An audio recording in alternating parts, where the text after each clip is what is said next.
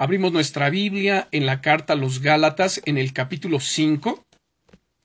Vamos a abrir nuestra Biblia, Gálatas capítulo 5, en el nombre poderoso del Señor Jesucristo.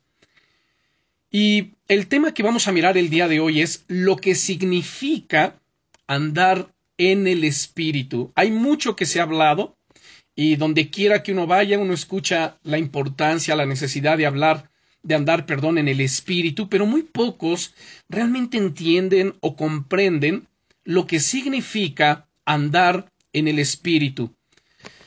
Si estamos en Gálatas capítulo 5, versículo 25, Gálatas capítulo 5 y versículo 25 leemos, Si vivimos por el espíritu, andemos también por el espíritu. Oremos. Padre, en el nombre poderoso del Señor Jesucristo, te damos gracias, amado Señor, por tu amor, tu fidelidad, por tu gracia. Oramos, Señor, que abras nuestro entendimiento, que te glorifiques, Señor, en esta mañana sobre nuestras vidas, que nos hables con poder y autoridad, que derribes, Señor, en la mente cualquier estructura mental que es ajena, Señor, a tu palabra, que es ajena, Señor, a las enseñanzas de las sagradas escrituras, y enséñanos, Señor, lo que significa andar en el Espíritu, en el nombre poderoso del Señor Jesucristo. Amén. Gracias, bendito Señor. Lo que vemos aquí, hermanos, es que el propósito de Dios para cada uno de sus hijos es que nos rindamos al reinado y al gobierno del Espíritu Santo. Una vez más leemos este versículo, versículo 25 del capítulo 5 de Gálatas, si vivimos por el Espíritu, andemos también por el Espíritu. La palabra griega utilizada aquí para andar o andemos significa literalmente andar junto a. Mire qué interesante andar junto a. No es lo mismo que el andar que aparece en el versículo 16, donde dice, digo pues, andad en el Espíritu y no satisfagáis los deseos de la carne. En ese verso 16, la forma griega se usa regularmente para designar la acción física de caminar. Y andar en el Espíritu es andar siguiendo la ruta que el abierto. Y lo que vemos en este verso 25, si vivimos por el Espíritu, andemos también por el Espíritu. Andemos es o significa literalmente andar junto a, andar en compañerismo con el Espíritu Santo.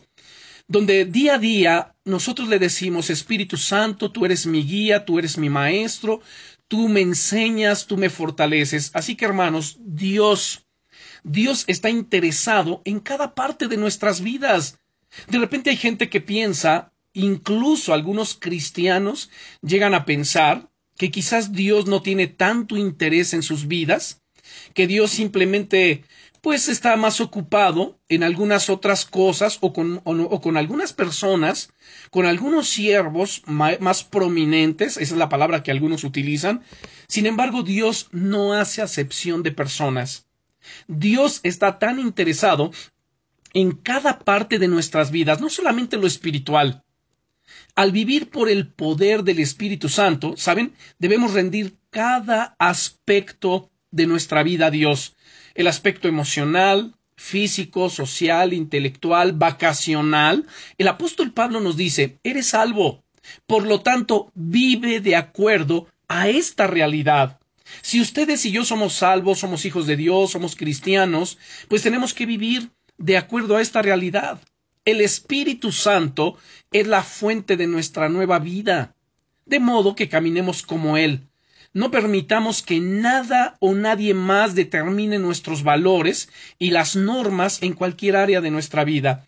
Dice nuevamente nuestro versículo 25, estamos en el verso 25 de Gálatas capítulo 5, si vivimos por el Espíritu, andemos también por el Espíritu. Ya expliqué brevemente lo que significa andar en el Espíritu, según la palabra griega que, que encontramos aquí en este pasaje, y es andar junto a. En otras palabras, andar en compañerismo. El Espíritu Santo, una de las palabras que se le atribuyen o de las funciones es el consolador. El Señor Jesucristo se refiere a Él en el Evangelio de San Juan, en el capítulo 16, y cuando venga el Espíritu de verdad, el Consolador, Él los guiará. Y la palabra que se utiliza en el griego para consolador es la palabra griega paracleto. Y paracleto quiere decir aquel que está a tu lado para ayudarte, para asistirte, para consolarte, para fortalecerte, para guiarte. De donde viene la palabra latina, también se deriva de ahí advocatos, que es abogado, aquel que está junto a ti para asistirte, para ayudarte, para defenderte. Entonces, el Espíritu Santo, permítanme decirles así, aunque muchos lo sabemos, pero es necesario comprenderlo. El Espíritu Santo no solamente es la tercera persona de la divinidad o de la Trinidad, el Espíritu Santo es Dios. Él es tan Dios como el Padre y Él es tan Dios como el Hijo. Él es Dios y debe ser tratado justamente como Él es.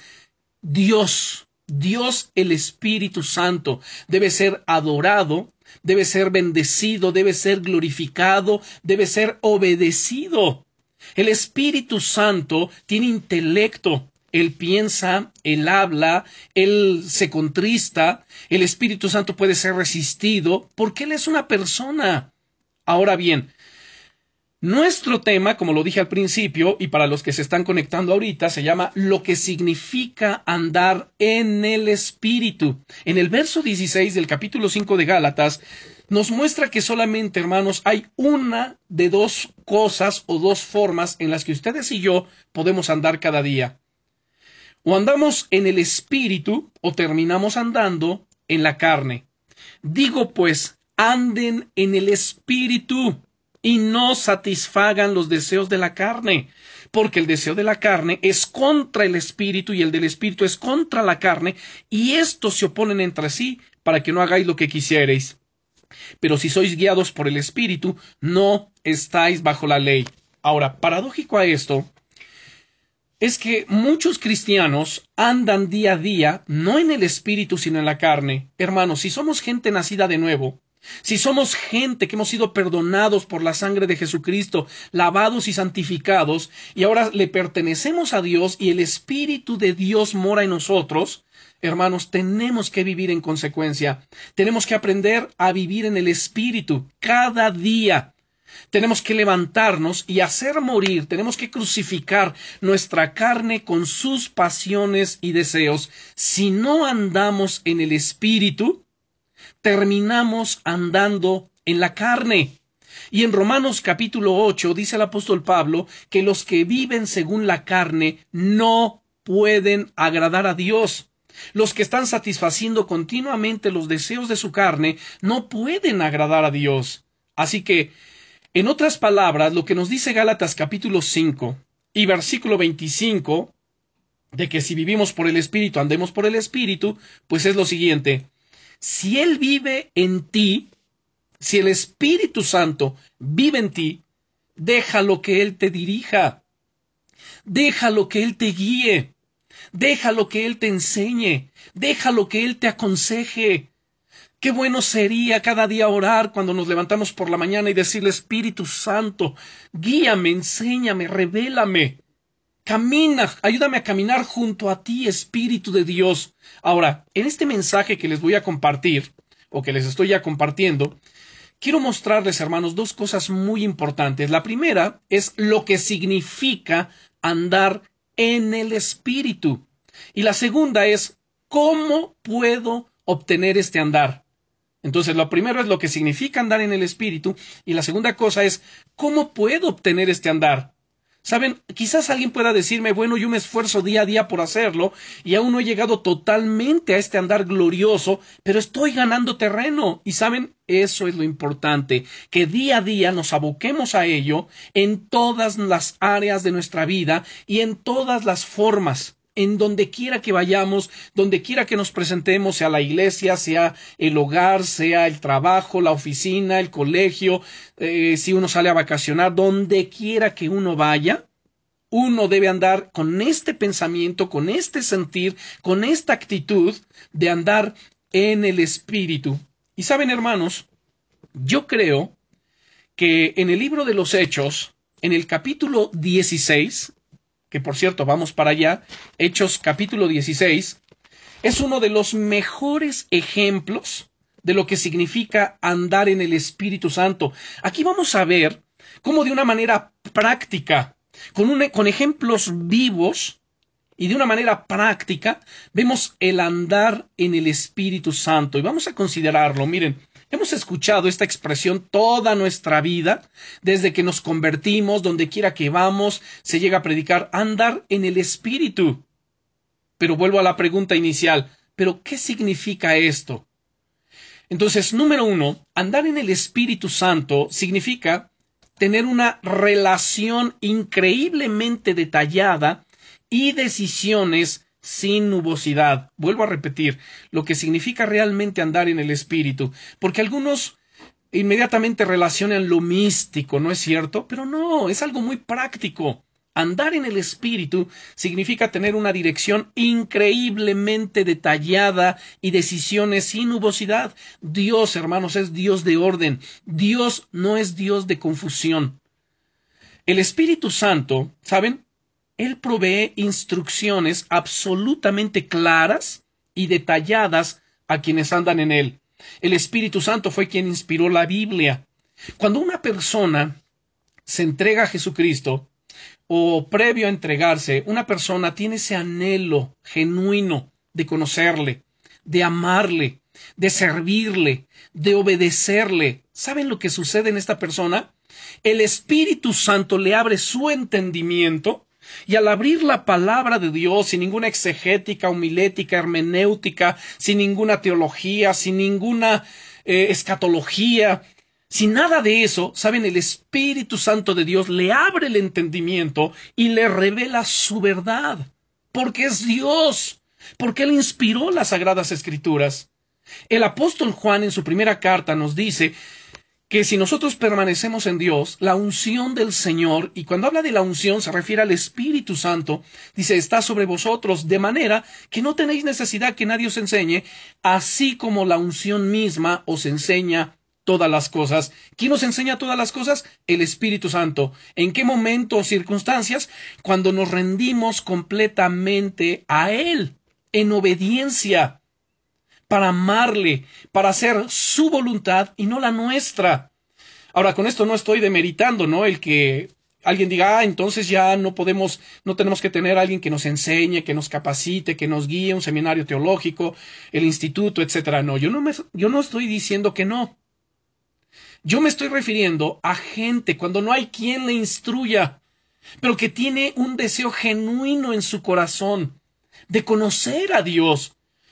Y abre la palabra de Dios, pues el Señor se le va a revelar allí, se le va a manifestar. Y por supuesto que el Señor estableció profetas, maestros de la palabra, para instruir, como lo encontramos en el libro de los Hechos también, en el capítulo 8, cuando Felipe fue enviado al eunuco, el eunuco regresaba de Jerusalén, venía de adorar, y venía leyendo el, libro del profeta Isaías.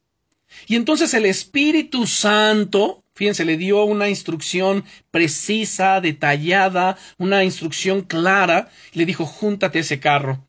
Y cuando se junta ese carro, él, va, él escucha que el eunuco iba leyendo al profeta Isaías, y cuando iba leyendo al profeta Isaías, le hace la pregunta clave, y la pregunta clave que le hizo Felipe fue, ¿pero entiendes lo que lees?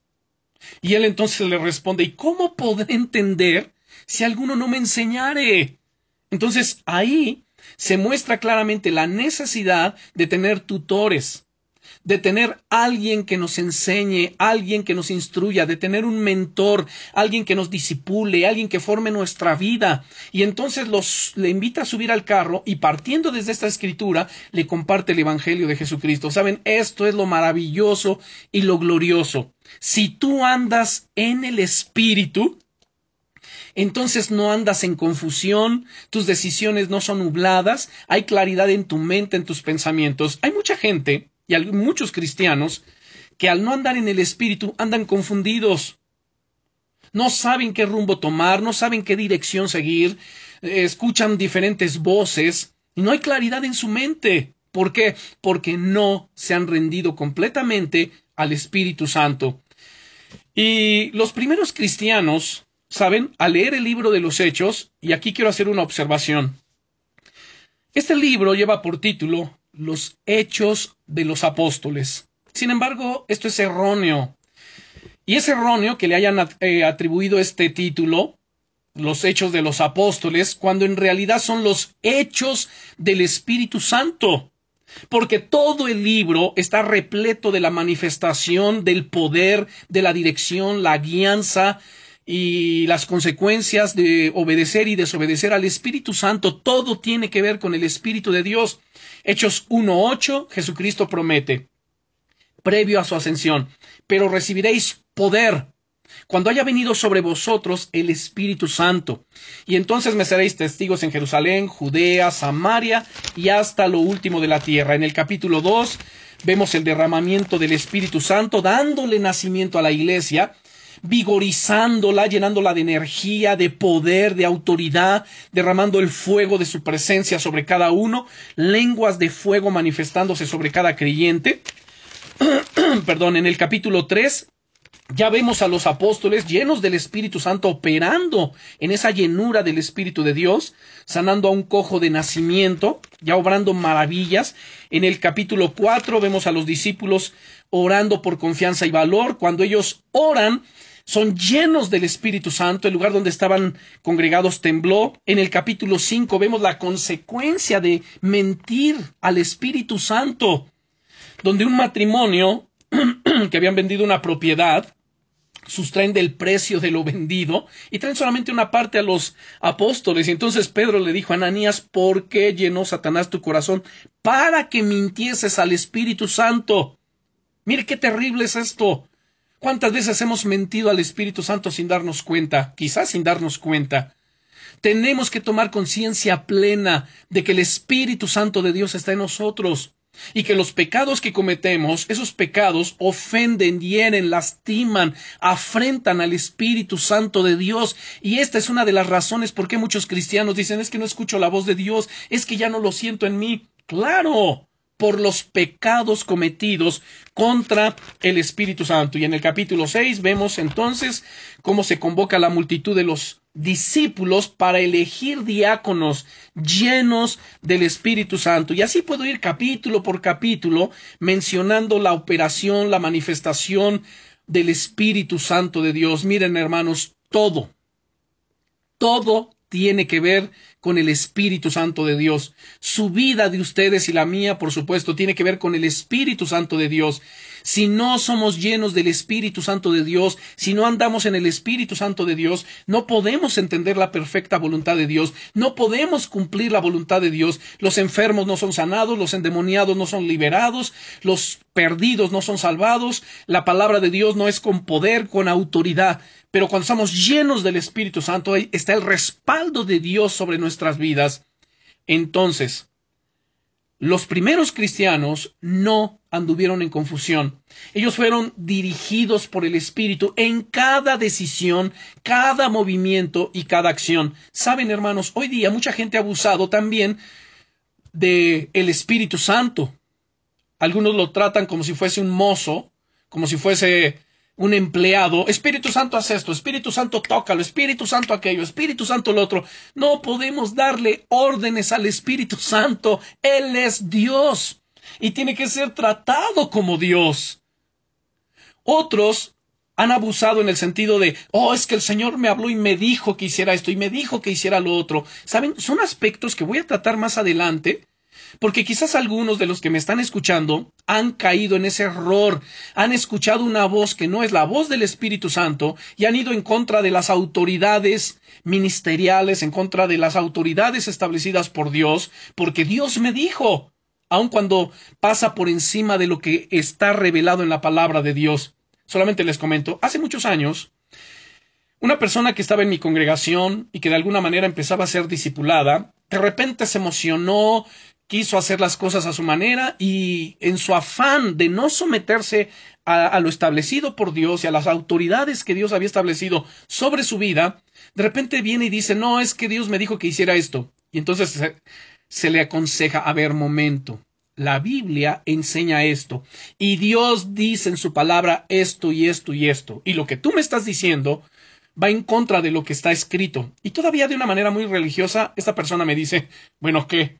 ¿Es lícito obedecer a los hombres antes que a Dios? Dios me habló, a ver, es que no me estás obedeciendo a mí te estoy citando la palabra, y si yo interpreto correctamente la palabra de Dios, y te cito la palabra de Dios correctamente, y hago una correcta exegesis, haciendo uso de la hermenéutica, entonces no soy yo hablando, es Dios hablándote su palabra. Y si tú no obedeces su palabra, te metes en problemas con Dios.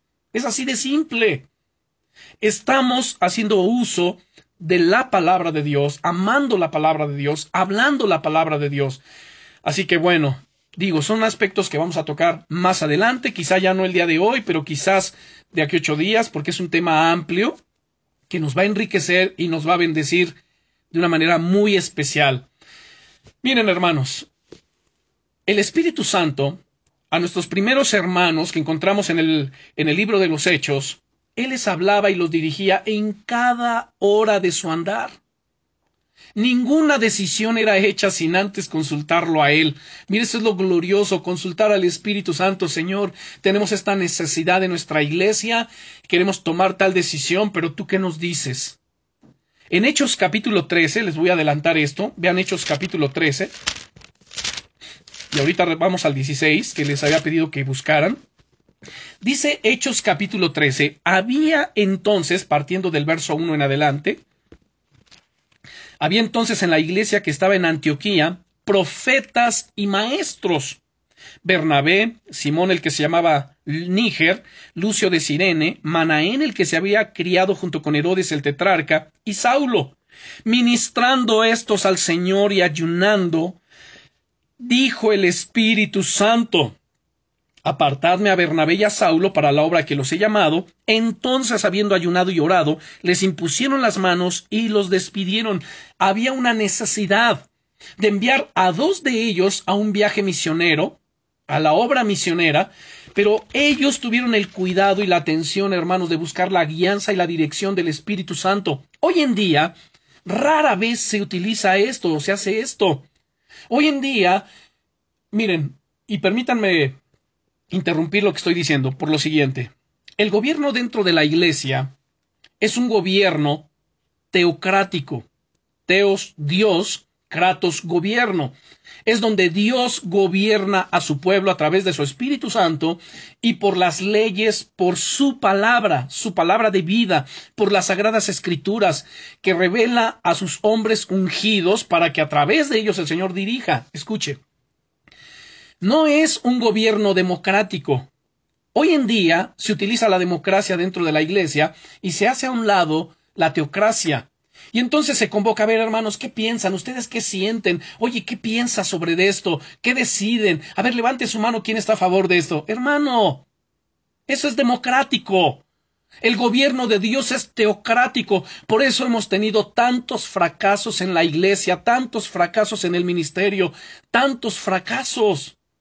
Necesitamos volver a las sendas antiguas y al modelo de Dios. Este es el diseño y el modelo de Dios. A ver, hermanos, no importa cuál, cuán pequeña o grande sea la decisión, vamos a orar, es más, vamos a ayunar para que el Espíritu Santo nos revele y nos muestre su perfecta voluntad en esto.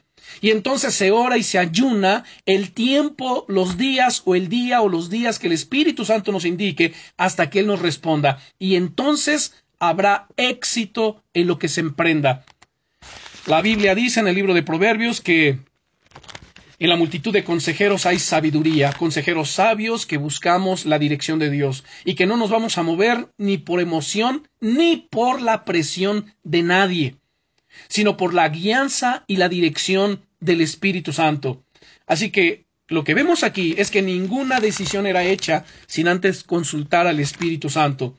El lema de la Iglesia a lo largo del Nuevo Testamento fue el que tiene oídos para oír, oiga lo que el Espíritu tiene que decir. Cuando vemos los mensajes a las siete iglesias en Apocalipsis, en el capítulo 2 y capítulo 3, cada mensaje concluye el Señor Jesucristo diciendo, el que tiene oídos, Oiga lo que el Espíritu dice a las iglesias. Hermanos, hasta el día de hoy y hasta que la iglesia sea arrebatada, el Espíritu Santo seguirá hablando a sus iglesias. El problema no está en que el Señor no nos habla o es que no escucho al Señor. El problema está en que no nos tomamos el tiempo, el cuidado, la atención para escuchar lo que el Señor tiene que decirnos, para escuchar lo que el Señor tiene que hablarnos, para escuchar al Espíritu Santo de Dios. Algunos no saben identificar la voz del Espíritu Santo y a la primera voz que escuchan, inmediatamente la relacionan con Él y, quizás están escuchando un demonio. Están escuchando un ángel de luz. Están escuchando un espíritu engañador. Que el Señor lo reprenda en el nombre de Jesucristo.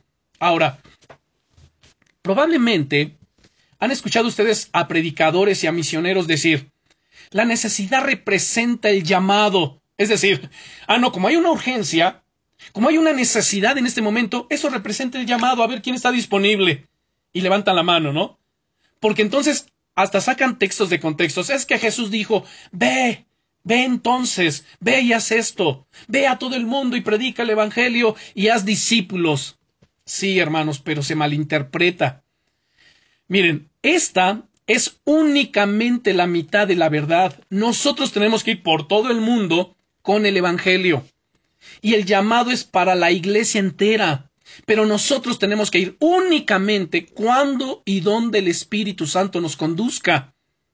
La idea de que simplemente hagamos maletas y vayamos no tiene absolutamente nada que ver con el andar en el Espíritu Santo. Nada. Y como les decía, a veces simplemente porque hay una necesidad y uno está inspirado en el momento, oh, yo voy a hacer esto porque lo siento de Dios. No, no es por lo que tú sientas. Él no se mueve por sentimientos, Él no se mueve por emociones, Él se mueve por su palabra, por la convicción que Él trae no al corazón de una persona, sino al corazón de la persona, pero también de sus autoridades espirituales, para que haya un consenso, haya sabiduría, haya ungimiento y entonces envíen bendición. Hoy, yo estoy ministrando en esta ciudad, en la ciudad de Toluca, porque un día, hace 21 años atrás, ¿saben? Dios me dijo de una manera muy clara, ve a la ciudad de Toluca y sírveme. Y él me dijo cuándo venir, y ningún diablo o demonio puede moverme de esto porque el Espíritu Santo me dio instrucciones detalladas. Y a menos que Dios me diga algo diferente ahora, ¿saben? No me moveré de aquí. El éxito en el ministerio es el resultado de detalles e instrucciones claras dadas por el Espíritu Santo. De repente escuchamos ofrecimientos, oye, es que mira en tal lugar, eh, se ve prometedor, ¿qué te parece? No, si el Espíritu Santo de Dios no me habla, y no me da instrucciones claras y precisas, no lo voy a hacer. Y así debemos movernos cada uno de nosotros. La Biblia dice en boca de dos o de tres testigos conste toda palabra. Esto lo vemos desde el Antiguo Testamento, pero particularmente en el Nuevo Testamento. Miren, en el segundo libro de Segunda Carta a los Corintios, no me pierdan Hechos 16. Segunda de Corintios, capítulo 13 y versículo 1 Dice el apóstol Pablo, segunda de, Corintios capítulo 13, versículo 1, esta es la tercera vez que voy a vosotros, por boca de dos o de tres testigos se decidirá todo asunto. En Mateo capítulo 18, versículo 16, Mateo capítulo 18 y versículo 16, dice el Señor Jesucristo, Mas si no te oyere, toma aún contigo a uno o dos, para que en boca de dos o tres testigos conste toda palabra. Ahora, uso estas escrituras por lo siguiente, porque quiero presentarles tres testigos en este pasaje de Hechos capítulo 16. Ahora sí, vamos a Hechos 16. ¿Quiénes son estos tres testigos? Miren, es Pablo, Silas y Timoteo. Cada uno de ellos estuvo lleno del Espíritu Santo y anduvieron diariamente en el Espíritu. Y ellos son el mejor ejemplo que tenemos para explicar y para entender todo lo que estoy hablando sobre la importancia o lo que significa andar en el Espíritu. Miren, este capítulo 16 de Hechos, encontramos que estos hombres nos muestran que podemos, ¿qué es lo que podemos esperar en el andar en el Espíritu Santo. Miren, Pablo había elegido a Silas y a Timoteo para ir con él a lo largo de las iglesias, para predicar, para establecerlas, para establecer también allí ancianos, predicadores. Dice, por ejemplo, Hechos capítulo 16, versículo 5, dice, así que las iglesias eran confirmadas en la fe y aumentaban en número cada día. Las iglesias eran confirmadas en la fe y aumentaban en número cada día. En los días del apóstol Pablo, ¿saben? No había continente más necesitado del Evangelio que Asia. Esta tierra estaba en oscuridad total y al igual que muchos ministros celosos del día de hoy, Pablo quería ir donde estaba la necesidad. Cuando vemos una necesidad, ¿saben? A veces yo en mi espíritu, en mi corazón me he conmovido y digo, a ver, aquí, aquí bien se podría levantar una iglesia, aquí se podría predicar así, aquí podríamos hacer lo otro. Pero, ¿saben? En esta ocasión, en este contexto del capítulo 16, el Espíritu Santo le prohibió a Pablo predicar en Asia. Algo de lo que tenemos que aprender y tenemos que tener es ser sensibles, ser dóciles a la voz del Espíritu Santo y no guiarnos, hermanos, por nuestro corazón. A veces, ¿tú qué sientes? ¿Qué siente tu corazón? Ah, es que yo voy a ir allá, yo voy a ir a predicar acá, yo voy a ir a hacer, me voy a ir de misionero porque yo siento el llamado, siento en mi corazón. Ya les dije, no es por sentimiento, no es por emoción. La palabra de Dios nos dice, engañoso es el corazón más que todas las cosas y perverso. ¿Quién lo conocerá? Así que yo no me muevo por mi corazón, yo me muevo por lo que Dios dice en su palabra, por lo que Él me habla a través de mis tiempos de ayuno y de oración. Veamos el versículo 6. Dice el verso 6, y atravesando Frigia y la provincia de Galacia, les fue prohibido por el Espíritu Santo hablar la palabra en Asia. ¿Quién se los prohibió?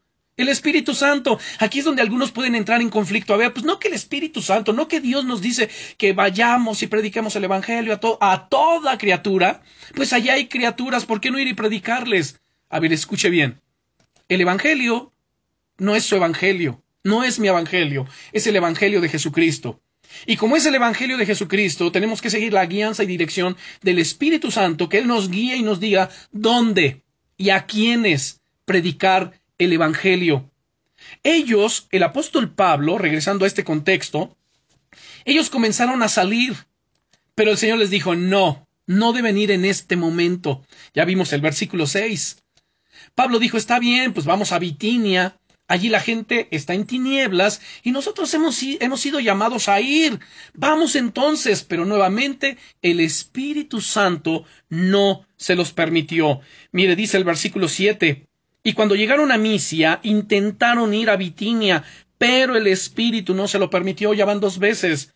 Les impide predicar la palabra en Asia, les impide predicar en Bitinia. Eso quizá a alguno le, provocaría como cierta confusión. A ver, a ver, es que no entiendo. ¿Cómo es que el Señor nos llama a ir a predicar, nos envía al viaje misionero y aquí hay una gran necesidad de que se les predique y ahora me impide? A ver, ustedes y yo solamente, nuevamente les vuelvo a decir, seamos dóciles, conozcamos la voz del Espíritu Santo. Y esto, ¿saben? Me hace pensar que con cuánta razón muchos misioneros regresan a la casa, a su casa, regresan del campo misionero después de un corto tiempo, ¿Por qué? Muchos vuelven desilusionados y desesperados porque ellos no han sido guiados por el Espíritu Santo. Se movieron por su emoción, se movieron porque, ah, yo quiero ir, yo quiero experimentar, yo quiero saber, yo quiero. Sí, tú quieres, pero ¿es la voluntad de Dios que vayas? Es que yo tengo los recursos para ir y yo creo que esto es de Dios. ¿Tú crees que es de Dios? Busca consejo de gente ungida, gente llena del Espíritu Santo. Entra en un tiempo de ayuno y de oración. No es que el tiempo se pasa. ¿Y qué importa? El tiempo es de Dios. Tu vida es de Dios. Todo le pertenece a Dios. Aprendamos a depender de Dios y de su Espíritu Santo para que entonces todo lo que hagamos sea bendecido y todo lo que emprendamos, hermanos, tenga su respaldo y tenga éxito. Ellos, ¿sabe? Esos misioneros a los que me refiero que salieron sin ser guiados, ellos fueron con un celo, un celo genuino de predicar, pero sin buscar el consejo del Espíritu Santo. Ellos no fueron enviados por el Espíritu de Dios. El apóstol Pablo y sus hombres terminaron entonces en Troas. terminaron indecisos y preguntándose, ¿no? ¿A dónde ir después? Y es cuando Pablo recibe una visión. Miren, veamos en el versículo 8 y 9. Dice, y pasando junto a Misia, descendieron a Troas, y se le mostró a Pablo una visión de noche. Un varón macedonio estaba en pie, rogándole y diciendo, pasa Macedonia y ayúdanos. Observen, es cosa buena que el Espíritu no le dijera a Pablo la historia entera de esta visión. El hombre que lo estaba llamando, ¿quién creen que era? Era un carcelero pidiéndole venir a pasar una noche encerrado en las paredes de la prisión. Y vuelvo a repetir aquí. Fíjense qué, qué interesante es esto. A veces Dios no nos revela todo el plan completo. Porque, ¿saben? Hay ocasiones en que si Dios nos revelara todo el plan completo para nuestras vidas o para el ministerio, ¿saben? Lo echaríamos a perder. Y en este caso, es lo que hizo Dios. No le había revelado a Pablo todo el plan completo. O sea, observemos.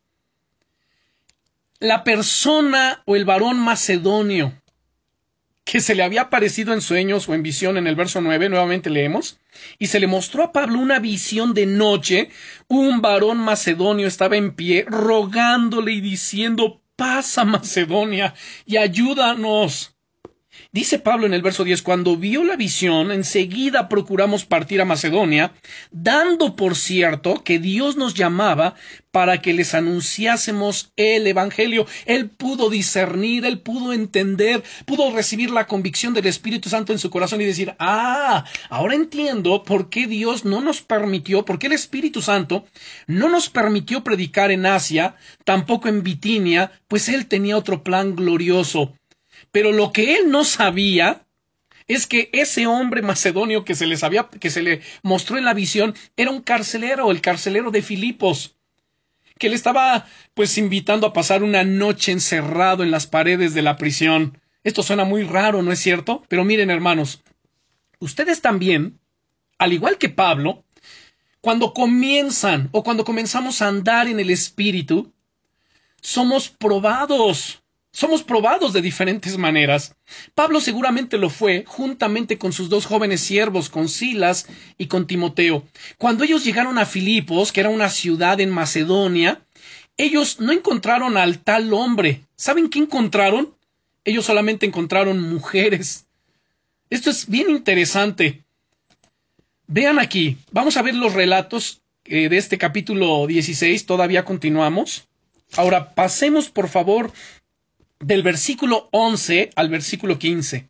Dice aquí, zarpando pues de Troas, vinimos con rumbo directo a Samotracia y el día siguiente a Neápolis, y de allá a Filipos, que es la primera ciudad de la provincia de Macedonia y una colonia, y estuvimos en aquella ciudad algunos días.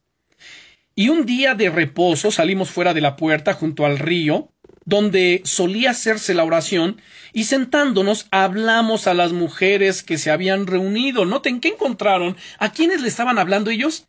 A las mujeres.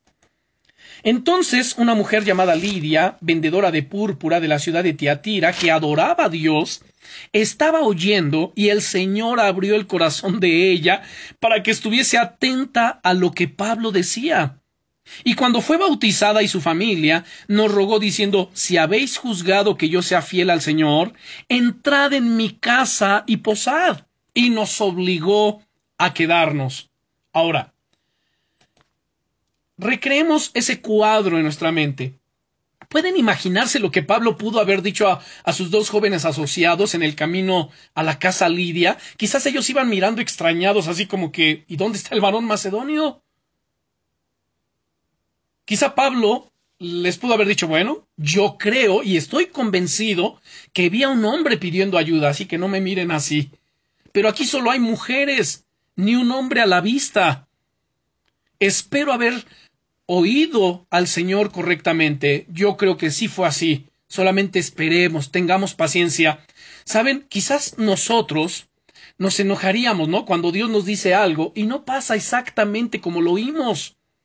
Queremos que cada detalle caiga en su lugar. Y si no, vemos al, si no vemos al hombre, al macedonio, rápidamente, pues somos prontos para descartar todo y decir, no, quizás me equivoqué, quizás solamente lo aluciné.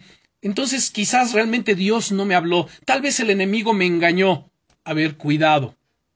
Entre tanto, ¿saben? Dios, según el, relato que acabamos de leer, Dios había abierto el corazón de una mujer llamada Lidia. Un gran número de mujeres estaban siendo salvas, bendecidas con el mensaje del Evangelio. Dios se estaba moviendo, pero allí no había un hombre a la vista.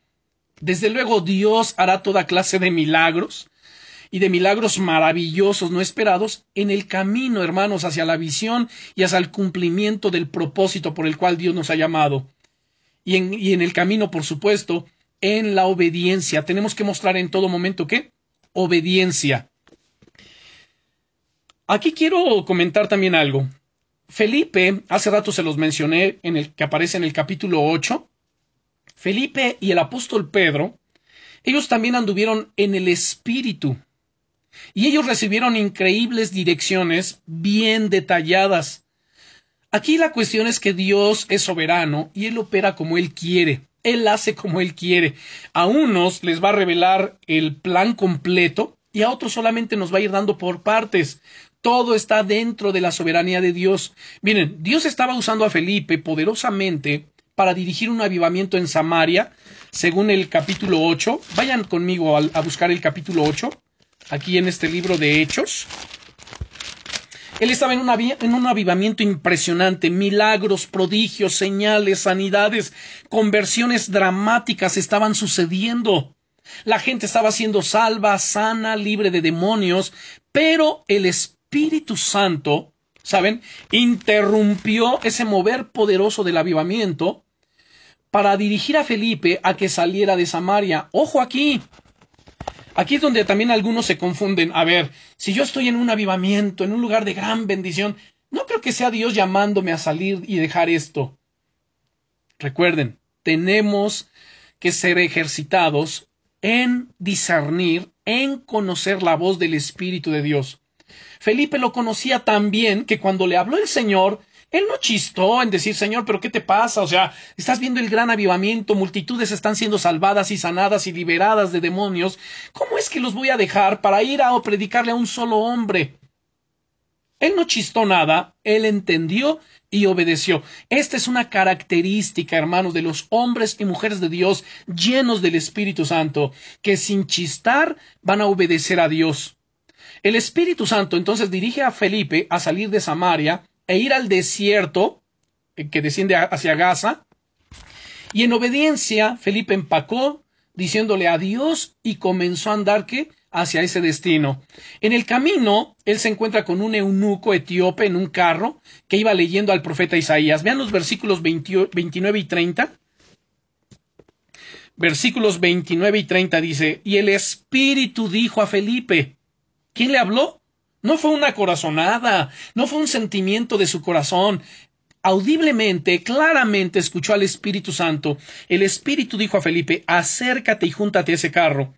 Acudiendo Felipe, le oyó que leía al profeta Isaías y dijo, ¿pero entiendes lo que lees?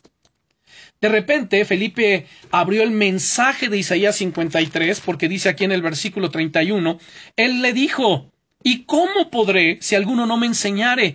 Y rogó a Felipe que subiese y se sentara con él. Luego continúa ahí el relato, ¿no? Versos 32 en adelante. Entonces Felipe abre el rollo, era Isaías capítulo 53, se lo abre este hombre dándole a conocer a Jesucristo, que el, que el pasaje se refería a Cristo Jesús. Y entonces a partir de allí le predica el Evangelio, este hombre se convierte, lo bautiza, y la próxima cosa que Felipe supo es que el hombre recibió a Cristo, por supuesto, que le bautizó y entonces fue arrebatado por el Espíritu Santo para continuar con su camino.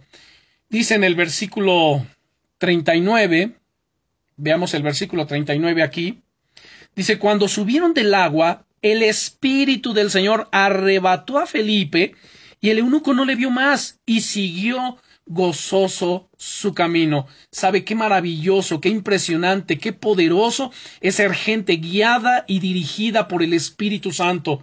Depender enteramente del Espíritu Santo de Dios, que nos guíe el Espíritu Santo en todas las cosas. ¿Sabe? Muchas personas tienen problemas con, eh, con este último versículo, ¿no? El 39. El Espíritu arrebató a Felipe. Pero, ¿saben? Yo no tengo ese problema. El Espíritu estuvo presente cuando los cielos y la tierra fueron creados. Él fue coautor, co-creador con el Padre.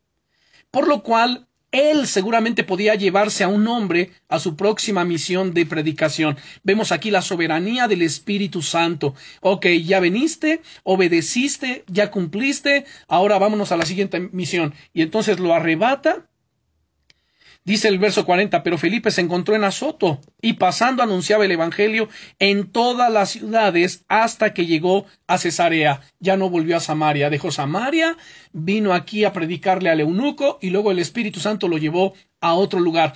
Esta es la gente sensible, que es guiada, que es dirigida, hermanos, por el Espíritu Santo. En el caso de Pedro, Pedro estaba, según el capítulo 10, también de los Hechos, Pedro estaba sobre el techo de la casa de un hombre llamado este Simón, Simón el curtidor. Él estaba allí mientras le preparaban algo de comer y se le presentó una visión de parte de Dios.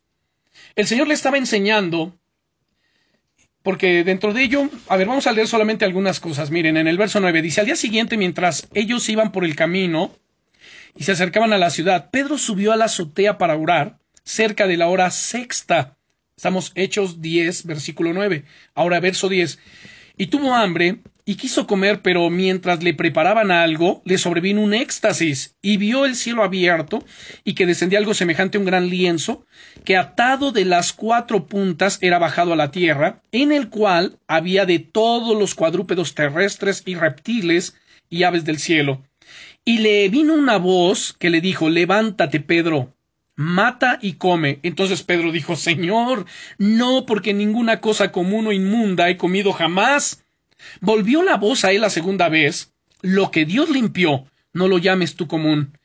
Esto se hizo tres veces, y aquel lienzo volvió a ser recogido en el cielo. ¿Qué estaba sucediendo aquí?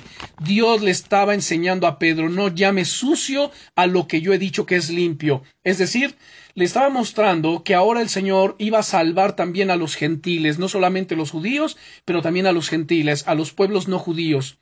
Ahora, al esto tomar lugar, tres hombres se pararon a la puerta de Pedro llamando, ¿está Simón, está Pedro en esta casa? Y el Espíritu Santo entonces le dijo a Pedro, miren, vean el Espíritu Santo hablando, versos 19 al 22. Y mientras Pedro pensaba en la visión, le dijo el Espíritu. ¿Cuántos pasajes hemos visto donde el Espíritu Santo habla? ¿Se dan cuenta que el Espíritu Santo habla?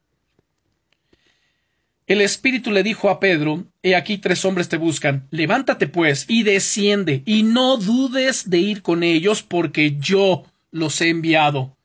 ¡Wow! El Espíritu Santo los envió. Y entonces, dice aquí entonces Pedro, descendiendo a donde estaban los hombres que fueron enviados por Cornelio, les dijo, He aquí, yo soy el que buscáis. ¿Cuál es la causa por la cual habéis venido? Entonces, como pueden darse cuenta, estas fueron instrucciones absolutamente claras y detalladas. Luego en Jerusalén el apóstol Pedro les dijo a los hermanos qué él comió con gentiles incircuncisos, porque para los judíos era abominable que un judío entrara en la casa de un gentil y además que comiera con ellos. Vean el capítulo 11, ya cuando él regresa de esta misión y entonces viene a rendir su informe. Hechos capítulo 11 y versículo 12. Dice, y el Espíritu me dijo que fuese con ellos sin dudar fueron también conmigo estos seis hermanos y entramos en casa de un varón. Entonces Pedro dijo, el Espíritu me dijo que lo hiciera. Yo comí con ellos porque el Espíritu Santo me habló claramente, porque además le había mostrado, mira, tú no llames común o inmundo lo que yo he limpiado.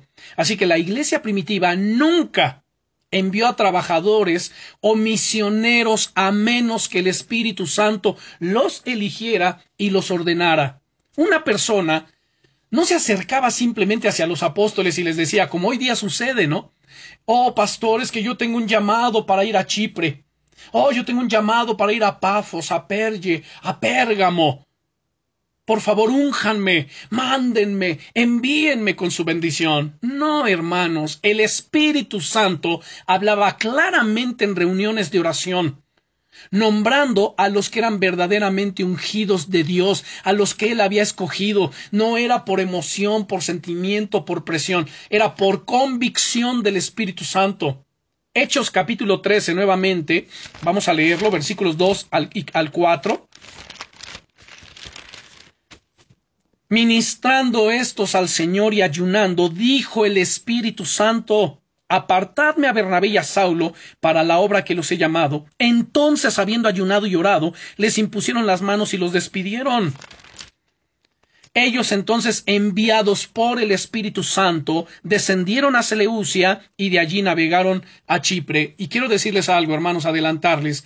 Este es el modelo y el diseño que la iglesia nuestra, la iglesia cristiana, viento de Dios, vamos a seguir en todo momento. Seguimos y seguiremos en todo momento. Una vez que podamos ya reunirnos de manera presencial, quien quiera que quiera formar parte del ministerio, servir en algún área, no va a servir por la emoción, porque tiene todas las ganas y el ímpetu. Vamos a orar y vamos a meterle en un tiempo de ayuno y de oración, buscando la presencia y el poder del Espíritu Santo, para que ministre con el poder del Espíritu de Dios para que sean ungidos por el Espíritu de Dios, para que sea una iglesia de poder, una iglesia de autoridad, una iglesia de unción, para que los enfermos sean sanados, los endemoniados sean liberados, los perdidos sean salvados, para que todo sea guiado por el Espíritu Santo. Quien quiera tocar en la alabanza no va a tocar porque, ay, es que yo toco bonito, es que mi hijo, pastor, para que toque, para que no ande con las malas amistades. A ver, si tu hijo anda con las malas amistades y no tiene la convicción de estar en las cosas de Dios y dejar las malas amistades, pues no lo vamos a poner a tocar solamente por eso. No es por eso, es porque sea un llamado genuino, tenga la convicción. No, pero es que toca muy bien la guitarra. No me interesa que toque mejor que Carlos Santana o que quien sea si no es llamado y ungido por el Espíritu Santo y si él no tiene esa pasión y convicción en su corazón, no va a servir. Aquí no es por entretenimiento, no es para que se entretenga y se ocupe, su tiempo en las cosas de Dios para que no ande con los amigotes. No es así. Tiene que tener una convicción genuina de abandonar su pecado, de abandonar a sus amigotes y de rendirse a Jesucristo, mientras no va a servir. Ay, pastor, pero eso suena a legalismo. No me interesa que suene a nada para mí suena a lo que la Biblia dice, al diseño bíblico. Por esa razón, hermanos, es que tantas iglesias fracasan. Por esa razón es que vemos a los jóvenes de alabanza y del ministerio andando como mundanos entre semana, porque no hay una convicción genuina. Ah, pero es el de alabanza y andaba en el antro. Ah, es el de alabanza y estaba tomando, fumando. Pues sí, pero por lo mismo que ya explicamos. O vienen a ser hombres y mujeres llenos del Espíritu Santo, o simplemente no van a servir. Punto. No es por cuántas ganas yo tengo, es por el llamado genuino de Dios. Y solamente así, hermanos, vamos a ver los milagros, prodigios, señales, sanidades y el respaldo poderoso de Dios en nuestras vidas y en nuestra iglesia. Yo anhelo y deseo, y se lo he dicho a Dios, Señor, que sea manifiesto que tú eres Dios en nuestra vida, que sea manifiesto que tú eres Dios en nuestra iglesia, que tú no eres una teología, que tú no eres una religión, sino que tú eres real, que tú vives, que la gente cuando entra a nuestra iglesia sea impactada por tu presencia, que digan, wow, verdaderamente aquí está Dios y caigan postrados, Señor, en sujeción a ti y en confesión de pecados. Ahora escuchen bien, si ustedes, hermanos, le piden al Espíritu Santo, Él les dirá lo que ustedes necesitan saber incluyendo a dónde y cuándo ir, cómo movernos. Incluidas en esas increíbles direcciones hay advertencias precisas sobre lo que vendrá. El Espíritu Santo siempre nos advertirá con el fin de prepararnos. Miren, en el Evangelio de San Juan, capítulo 16, vamos a San Juan, capítulo 16 y versículo 13. San Juan 16, versículo 13. Dice el Señor Jesucristo, pero cuando venga el Espíritu de verdad, noten, el Espíritu Santo es llamado por Jesucristo el Espíritu de verdad. En Él no hay ninguna mentira, en Él no hay ninguna confusión, en Él no hay cambio de planes. Pero cuando venga el Espíritu de verdad, Él los guiará a toda la verdad, porque no hablará por su propia cuenta, sino que hablará todo lo que oyere y os hará saber las cosas que habrán de venir. El Señor Jesucristo no estaba hablando solamente de profecía y de sucesos futuros. Él estaba hablando, hermanos, de su vida. Andar en el Espíritu Santo se trata de ser dirigido por Él, en un sentido práctico del diario vivir. No solamente el día que nos reunimos, nos congregamos, o cuando te va a tocar enseñar en la iglesia, en la escuela dominical, cuando te toca dirigir el devocional, cuando te toca predicar, o cuando te toca tocar la alabanza, etcétera. No, es 24 horas al día, los 365 días del año, predique o no predique, enseñe o no enseñe, ministre o no ministre, yo tengo que andar en el Espíritu Santo. Debo ser dirigido todo el tiempo por el Espíritu de Dios, en ese sentido práctico de mi diario vivir. Por ejemplo, el Espíritu Santo le mostró a la iglesia primitiva que vendría una gran hambre. Los, las crisis, como la pandemia y como muchas otras cosas, no nos tienen que sorprender a nosotros, hermanos. En Hechos capítulo 11 y versículo 28, noten lo que dice. Hechos capítulo 28, perdón, capítulo 11, versículo 27 y 28 dice, en aquellos días unos profetas descendieron de Jerusalén a Antioquía, y levantándose uno de ellos, llamado Agabo, daba a entender por el Espíritu, no por su emoción, por el Espíritu, que vendría una gran hambre en toda la tierra habitada, la cual sucedió en tiempo de Claudio. Ahora, ¿qué hicieron los apóstoles? ¿Qué hicieron los discípulos? ¿Qué hicieron ellos? El Espíritu Santo les, advirtió que una gran hambre vendría, entonces ellos comenzaron a tomar ofrendas para compartir con otros creyentes, empezaron a abastecerse, empezaron a hacer provisión. El Espíritu Santo es Dios de orden. Vean el verso 29. Entonces los discípulos, cada uno conforme a lo que tenía, determinaron enviar socorro a los hermanos que habitaban ¿dónde? En Judea. Miren hermanos, mientras la hambruna sorprendió a la mayoría de la gente, a los cristianos no. El Espíritu Santo les habló para estar preparados. Si a ustedes y a mí nos llega a sorprender alguna crisis, es porque no hemos estado siendo guiados por el Espíritu Santo, es porque no nos hemos sometido a su guianza y su dirección. Él siempre es Dios de orden y nos va a revelar los acontecimientos, lo que estará por suceder, hermanos, para que estemos preparados, para que estemos apercibidos.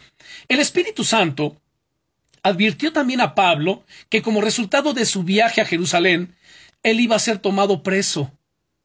En el capítulo 21 de los Hechos, vamos al capítulo 21,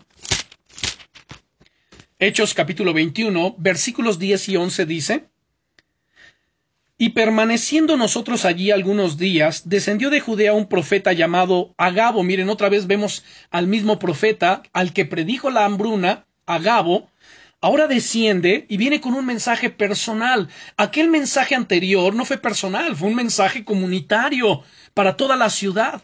Ahora fue personal, individual. Dice, quien viniendo a vernos tomó el cinto de Pablo y atándose los pies y las manos dijo, esto dice el Espíritu Santo. ¿Quién está hablando? El Espíritu Santo. Así atarán los judíos en Jerusalén al varón de quien es este cinto y le entregarán en manos de los gentiles. Pablo, hermanos, fue advertido para que se preparara.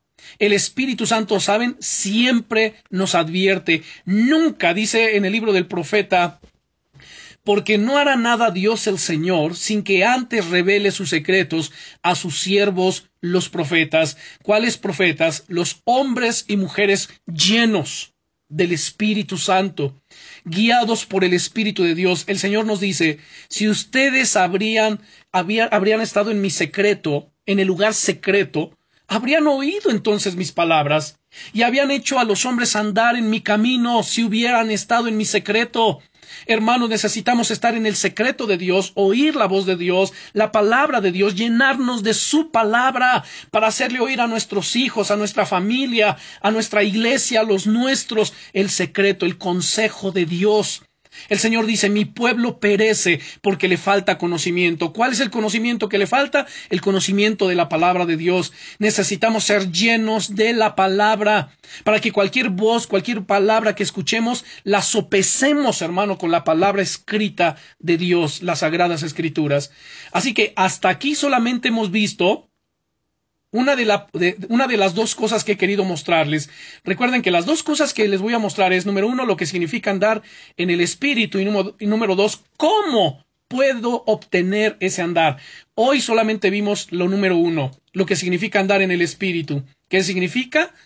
tener una dirección increíblemente detallada y decisiones claras, sin nubosidad, sin confusión, porque Dios no es Dios de confusión, Dios, hermanos, es Dios de orden. Esa es la primera parte y si Dios nos permite, de aquí a ocho días veremos la segunda parte de este tema tan interesante, tan importante, porque ustedes y yo tenemos la necesidad imperante de ser guiados, dirigidos, conducidos por el Espíritu Santo de Dios. En Romanos capítulo 8, versículo 14 nos dice, pero los que son guiados por el Espíritu de Dios, estos son hijos de Dios. Si alguien está siendo guiado por su carne, por otras fuentes, cuidado, porque entonces no es de Dios. Pero los que son guiados por el Espíritu de Dios, estos son hijos de Dios. Y el que es de Dios sabrá que lo que le he predicado, lo que le he hablado, lo que le he enseñado, es de Dios. Oremos. Padre, en el nombre poderoso de Jesucristo, te damos gracias, amado Señor, por esta enseñanza. Gracias porque tú eres el más interesado en que andemos en el Espíritu, en que entendamos estas cosas. Y Señor, te decimos ahora, nos rendimos a ti, amado Espíritu Santo, nos rendimos, rendimos nuestra vida, nuestro corazón. Haznos sensibles, dóciles, Señor, a tu guianza. Queremos oír tu voz, queremos escuchar tu voz, queremos recibir tu dirección en todas las cosas, Señor. No queremos hacer nada por presión, no queremos hacer nada por emoción, no queremos hacer nada por la ilusión queremos hacerlo por tu dirección y por la convicción que tú traes a nuestros corazones. Señor, bendice, extiende tu mano de poder sobre cada uno de tus hijos, sobre nuestra iglesia, sobre cada hermano, Señor, que está recibiendo esta transmisión, en el nombre poderoso de Jesucristo de Nazaret. Haznos sensibles y dóciles a tu guianza. Revélate, manifiesta tu gloria, tu poder en nuestras vidas, Señor. Queremos hacer tu voluntad. Queremos aprender día a día a caminar, Señor, guiados por el Espíritu Santo de Dios. En el nombre poderoso del Señor Jesucristo.